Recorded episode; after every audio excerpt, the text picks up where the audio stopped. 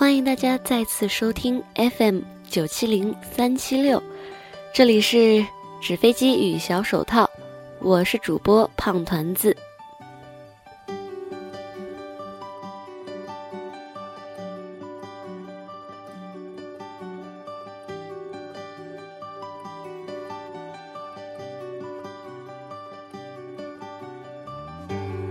今天给大家带来一篇来自于。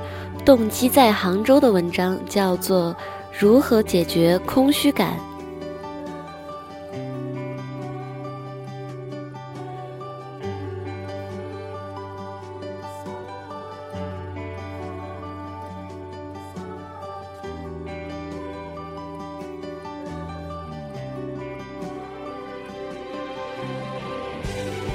怎么解决空虚感的反面是怎么获得意义感？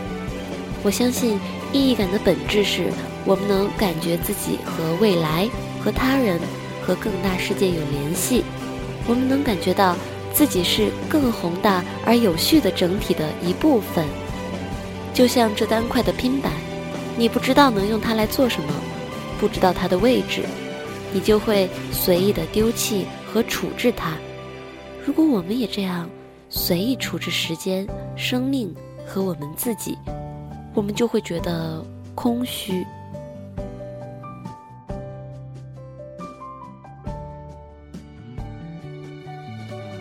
但如果你拿着这块拼板的时候，你还知道整体的图景，比如星空，你知道这块拼板在其中的位置和作用，那么这块单独的拼板就是有意义的。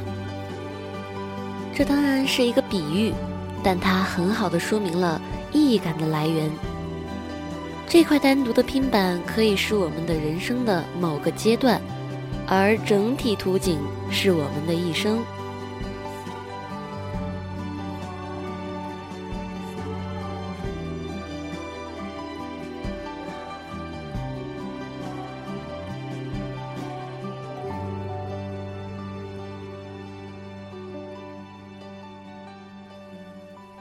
假如我们清楚的知道某一个阶段、一个片刻在整个人生中的作用，就像知道一块拼图它放在哪里会是怎么样的图景，我们就会感知到意义。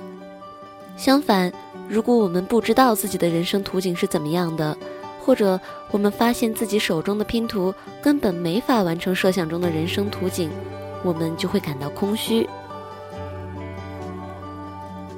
时间轴上连接现在和未来的是目标，目标让实现它的过程有意义。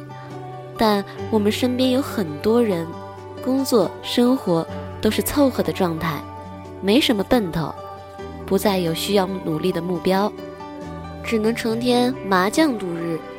这样的生活通常是空虚的。这块单独的拼图也可以是我们自己。而整体图景是我们的人际关系，我们无时无刻不在和他人发生关系，家人、朋友，这些我们亲近的人，我们自己是图景中的一个个拼图。如果在这个图景中，我们需要和被需要，爱和被爱，我们愿意为彼此付出，因为知道在这个图景中。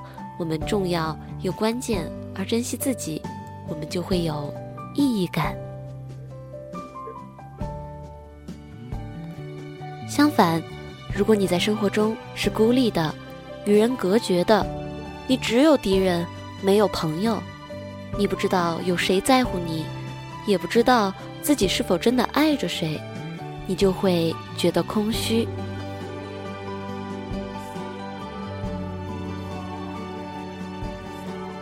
人际关系上，连接自己和他人的是爱，爱让不同单独的拼图产生联系，形成完整的图景。爱让彼此因为在乎和付出而觉得有意义。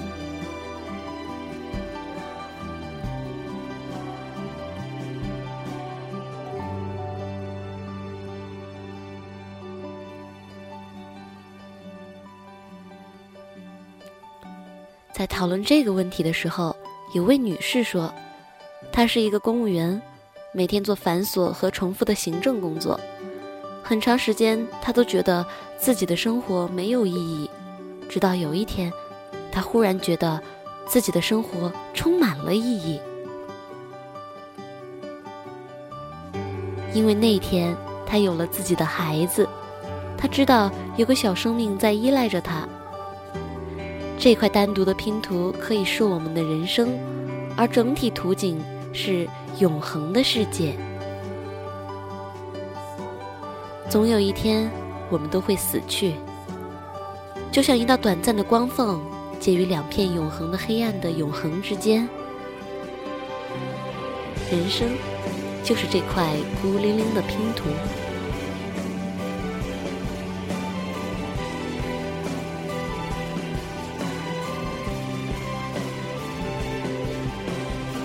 该怎么面对死亡呢？如果我们相信死亡终结了一切，我们执着于自我意识的幻灭。我们的人生也就是块孤零零的拼板，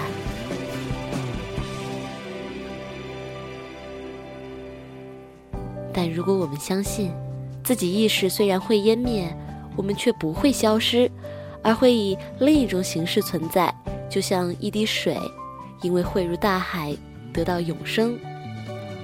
人类、生命，甚至宇宙的进化历史，是一幅超出了我们想象的宏大画卷。我们就是这幅永不停息的宏大画卷中的一环。